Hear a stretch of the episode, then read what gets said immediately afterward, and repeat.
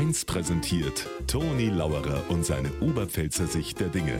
Immer werktags kurz vor 1 im Regionalprogramm für Niederbayern und die Oberpfalz auf Bayern 1.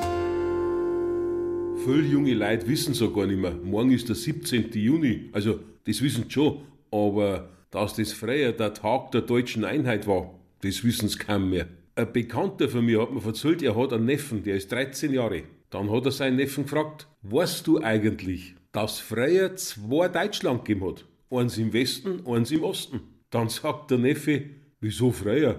Gibt da heute noch zwei Deutschland. Aber die Himmelsrichtung hat sich geändert. Bayern im Süden, das im Norden.